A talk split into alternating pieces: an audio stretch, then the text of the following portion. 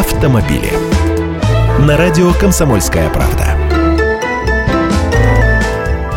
Здравствуйте! Пока продвинутый автомобильный мир беснуется по поводу скорого выхода новой Теслы, в нашей стране забрали последние плюшки у поклонников машин на электротяге. Еще недавно таможенные пошлины на ввоз электромобилей в Россию были обнулены, но временно, в виде эксперимента. Однако за это время ни один автопроизводитель так и не пришел в нашу страну с официальной продажей своих электромобилей. Дорогие они. Только Mitsubishi Motors продолжает продавать свой IMF за миллион рублей, хотя в серую машину машины и других марок продаются, сейчас по нашим дорогам бегает больше 650 легковых электромобилей.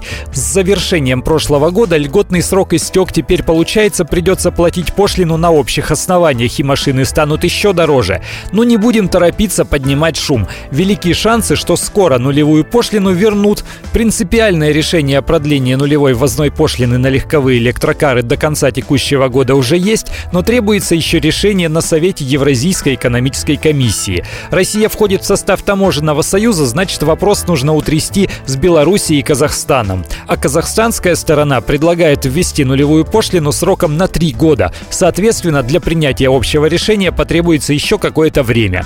Я Андрей Гречанников, эксперт «Комсомольской правды». Отвечаю на ваши вопросы в программе «Главное вовремя» каждое утро в 8.15 по московскому времени. Автомобили.